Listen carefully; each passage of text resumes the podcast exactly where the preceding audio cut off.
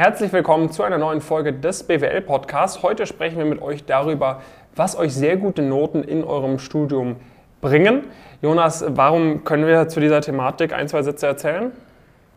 Ja, also teilweise, vor allem in deiner, deiner Form, haben wir es praktisch natürlich am eigenen Leib erfahren, was das, was das so bringt, äh, was das für Möglichkeiten ähm, eröffnet. Und wir merken es natürlich alltäglich in der Zusammenarbeit über 1000 Studierenden, mit denen wir aktiv äh, im Rahmen einer unserer Coaching-Programme zusammenarbeiten und denen wir auf diesem Weg vor allem in Richtung Strategieberatung, Investment Banking, Private Equity helfen, aber auch im Allgemeinen einfach zu diesen ja, Top-Jobs im, im, Rahmen des wirtschaftlichen Umfelds äh, helfen und arbeiten auch mit zahlreichen Universitäten, Hochschulen und so weiter zusammen, haben hier ein Team äh, ja, von mehr als 15 Leuten, ähm, die da alltäglich ähm, ja, den Studierenden dabei hilft. Und dementsprechend ist das natürlich was, was wir sehr stark merken.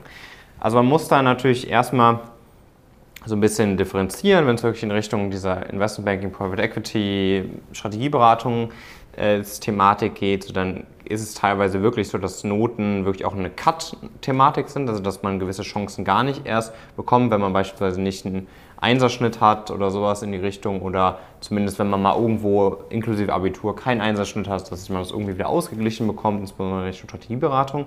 Es gibt natürlich ähm, ein paar Umfelder, wo das vielleicht nicht ganz so ähm, streng ist, wo es aber trotzdem ein krasser Vorteil sein kann. Also man muss nicht im, im Bachelor beispielsweise und im Abitur kleiner gleich 1,5er Schnitt haben, aber es hat enorme Vorteile, ähm, weil man wird häufig halt mit einem ganz anderen Blick, im ganz anderen Auge betrachtet, als praktisch Personen, ähm, die dann irgendwie überdurchschnittlich sind, aber jetzt nicht herausragend. So. Ja. Was mir, ähm, also mir hat es zum Beispiel, also ich hatte direkt in meinem ersten Semester in meinem Studium sehr, sehr gute Noten geschrieben und das hat mir auf jeden Fall zum Beispiel dabei geholfen, ähm, das, ein UBS-Praktikum nach dem zweiten Semester zu bekommen. Ich bezweifle, dass ich die Einladung bekommen hätte, hätte ich einen anderen Schnitt äh, oder hätte ich einen schlechteren Schnitt irgendwie als 1,4, 1,5 gehabt. Mhm. Und ähm, es hat mir zum Beispiel auch dabei geholfen, zwei Stipendien mir zu sichern. Mhm. Ja, ähm, und äh, insbesondere relativ am Anfang vom Studium ist es halt sehr wertvoll, wenn du gute Noten schreibst, sehr gute Noten schreibst, weil du, ähm, oder für mich war es zumindest auch eine sehr starke Bestätigung dafür, dass sich ähm, diese harte Arbeit auch wirklich lohnt, dass ich auf einem guten Weg unterwegs bin und dass ich halt auch wirklich das Zeug habe, äh, die anderen Studenten sozusagen in Anführungszeichen out zu performen.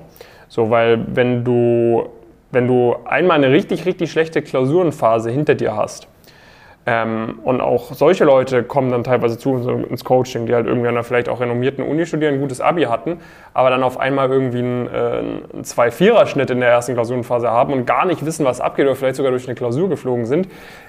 Und du dir dann nicht schnell Hilfe suchst und, und, das, und das Problem in den Griff bekommst, dann geht es natürlich schnell so, dass du halt krasse Selbstzweifel bekommst. Ne? Dass du dann auf einmal denkst, Mann, das ist hier doch alles eine Nummer zu groß für mich ähm, das wird alles nichts mit meinen Zielen, dann fängst du an, dir selber einzureden, dass du nicht lernen kannst, dann fängst du an, dich damit zu freuen, wenn du die Klausuren bestehst oder eine 2-2 als Durchschnitt hast, dann ist es für dich schon ein Erfolgserlebnis, weil es besser ist als dein allererstes Semester und so weiter.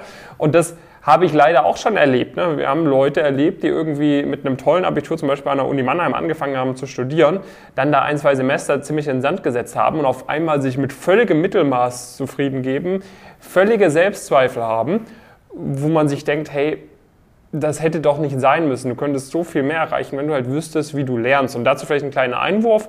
Ähm, ich werde dazu am Dienstag, also 6. Juni ab 18 Uhr, Noten-Workshop machen, wo ich nur über das Thema Noten spreche. Das heißt, wie lernst du richtig, wie strukturierst du dein Semester, wie strukturierst du den Plan, welche äh, dein, dein Tag, welche Fehler darfst du auf keinen Fall machen und und und. Das Ganze wird für drei, vier Stunden gehen. Du kannst dich über noten-workshop.de kostenfrei dazu anmelden. Ähm, wir haben nur eine begrenzte Anzahl an freien Plätzen. Ich glaube, viele der Plätze sind schon weg. Wir haben da hunderte Anmeldungen schon bekommen.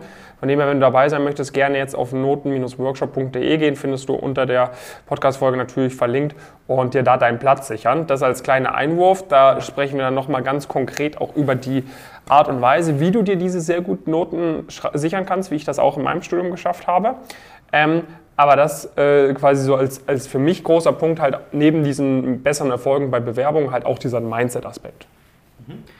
Ja, also praktisch nochmal kurz, um da reinzugehen auf das ganze Thema Bewerbungen. Also ähm, was so ein bisschen mein Eindruck ist, dass man praktisch, also wenn man so gewisse Noten erreicht, bei mir war es nicht beim Studienbeginn, aber an der, an der Goethe zählen ja die ersten zwei Semester nicht so ganz rein, dann habe ich das so ein bisschen gedribbelt, würde ich sagen, mit, dem Schnitt, den ich angegeben habe.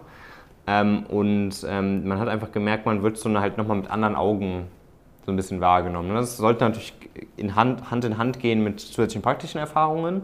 So, aber wenn man die beiden Sachen miteinander kombiniert, dann wird man halt nochmal ganz anders wahrgenommen, wenn man die Person ist, die jetzt mit wirklich mit 20, 21, 19 oder sowas halt ein Praktikum ähm, dann schon bei einem Top-Laden irgendwie, irgendwie macht. Und das schafft man aber wirklich nur so früh, so schnell mit den entsprechenden, entsprechenden Noten, ähm, weil man nur dann, also man muss ja praktisch, man muss ja, also die Unternehmen haben ja grundsätzlich gar keinen Anreiz dazu, junge Leute einzuladen. Ne? Warum sollten sie nicht, wenn sie einen Kandidaten oder eine Kandidatin haben, die im Master ist und die andere Person, die ist gerade am Anfang von ihrem Bachelor, warum sollten sie sich für die Person am Anfang vom Bachelor entscheiden? So, es sei denn, man hat halt diese, diese Person im Master, die hat ja auf jeden Fall mehr Fachkenntnisse grundsätzlich. Aber es sei denn, man merkt halt im Interviewprozess so krass, dass diese junge Person so viel motivierter, vielleicht auch intelligenter ist auf eine Art und Weise, sich besser in Sachen reindenken kann, dann wiederum hat man ja vielleicht mehr Lust, wirklich mit so einer, mit so einer Person zusammenzuarbeiten. Ja. Auch wenn das vielleicht die ersten drei, vier Wochen ein bisschen schwieriger ist, sind die zwei Monate nach im Praktikum halt viel krasser. Und das ist halt das Gefühl, was man erreichen muss, damit man so früh im Studium irgendwie gewisse Möglichkeiten bekommt, sei es in Strategieberatung, sei es im Investmentbanking, sei es aber auch in einem Konzernumfeld, äh, wo man auch sehr krasse Unterschiede sieht, sei es irgendwie auch bei, bei Startups und so weiter, die vielleicht eher sowieso nochmal zu dem, zu dem jüngeren Typ ähm, äh, ja, tendieren. Ähm, und diese Möglichkeit hat man halt wirklich nur, wenn man diese sehr guten Noten ähm, schreibe. Und das magst du, du magst jetzt sagen, hey, voll unfair, Noten, Noten sind ja auch nicht alles, blablablub. Noten sind nicht alles, das ist ein komplettes Profil. In 15 Jahren schaut niemand mehr auf meine Noten. Ne? Genau, aber das sind halt so Sachen, so, das ist halt, also wenn du, wenn du wirklich so, so denkst äh, und äh, dann, dann lass es halt sein. So. Also dann äh, nimm, akzeptiere einfach, dass du, dass du da nicht so ambitioniert bist. So. Aber letztendlich Leute, die irgendwie für sich Maximum rausholen sollen, wollen und sei es auch sie wollen das Maximum bei einer 40-Stunden-Woche oder sowas rausholen, ist ja auch alles fein. Die werden auch das Thema Noten irgendwie, irgendwie maximieren äh, wollen, zu 100 Prozent. Und jeder, der sagt, dass das in einem ambitionierten Umfeld, wo es wenige Plätze gibt, wo ein harter Wettkampf um die Plätze ist, dass das nicht ein wichtiger Faktor ist, der hat einfach auch gar keine Ahnung. Und jetzt schreibt bestimmt wieder irgendjemand in die YouTube-Kommentare, ähm, dass er oder sie ja bei irgendeinem Kleinstunternehmen jetzt in der Führungskraft äh, geworden ist. Und das ist jetzt, das ist kein, das ist kein Gegenbeispiel dafür. Ähm, sondern es geht ja wirklich um die absoluten Top-Karrieren, wo es darum geht, auch direkt nach dem Studium, sei es nach dem Bachelor, sei es nach dem Master, ähm, Top-Chancen zu haben und dafür sind herausragende Noten ein krasser Hebel. Wenn du gerade keine guten Noten hast, ist auch ein krasser Hebel, dass du die signifikant verbesserst. Also wir arbeiten ja auch mit vielen Leuten daran, die Leute, die bei uns reinkommen mit einem spezifischen Ziel, die Noten auch zu verbessern und das auch getan haben, die haben die im Schnitt um 0,6 Notenpunkte verbessert.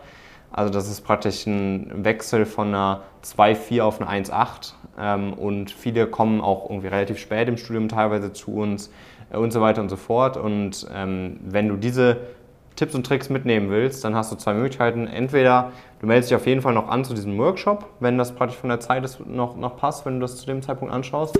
Oder du kannst dich sehr, sehr gerne auch direkt bei uns sonst melden ähm, bezüglich einer möglichen Zusammenarbeit. Also wir arbeiten da mit sehr, sehr vielen Leuten äh, beisammen, bei, zusammen einige oder beim signifikanten Anteil sind Noten ein wichtiger Faktor, wo wir intensiv äh, daran arbeiten und wo wir, wie gesagt, nachhaltige Erfolge erzielt haben. Im Rahmen von unserem ja, Prozess zeigen wir dir auch genau auf, was praktisch die Themen sind, die wir bei dir sehen und ähm, die wir aus unserer Sicht da verbessern können und wie wir da genau auch äh, das gemeinsam erreichen. Ja, und äh, was halt da auch nochmal ein wichtiger Punkt ist, ne? die Leute denken immer, sie müssten dann, um bessere Noten zu schreiben, deutlich mehr lernen. In den meisten Fällen ist es gar nicht mal so, dass du mehr Zeit reinstecken musst für deinen Uni-Alltag, sondern dass du halt einfach mit den besseren Systemen und Techniken äh, an, an das Thema Noten rangehst. Natürlich ist es so, wenn du 20 Stunden die Woche machst, jemand anderes ist bereit, 60 Stunden was für die Uni zu machen und lernt beide mit den gleichen Systemen, dann wird natürlich die Person, die 60 Stunden die Woche was für die Uni macht, bessere Noten erzählen. Aber wir haben etliche Beispiele von Leuten, die an Top-Unis, äh, einer oder zu den jahrgangsbesten Studenten gehören, die gleichzeitig äh, zig Praktika machen, super intensive Bewerbungsphasen machen, die gleichzeitig noch Engagements haben, um Stipendien zu bekommen äh, und die gleichzeitig immer noch irgendeine Beziehung haben, Zeit mit ihren Freunden verbringen können, Sport machen können und so weiter und so fort. Also natürlich muss man sich dafür organisieren und kann sich den ganzen Tag auf TikTok verplempern. Aber so, das ist jetzt auch nicht so, dass du dafür äh, dein Leben völlig auf den Kopf stellen musst, um bessere Noten zu schreiben. So, und das können wir dir halt dann alles sauber zeigen. So, ich meine, Du kannst natürlich auch dein komplettes Studium äh, umstudieren und dann ganz am Ende, wenn es zu spät ist, hast du dann vielleicht so ein bisschen rausgefunden, wie lerne ich optimal, was funktioniert für mich.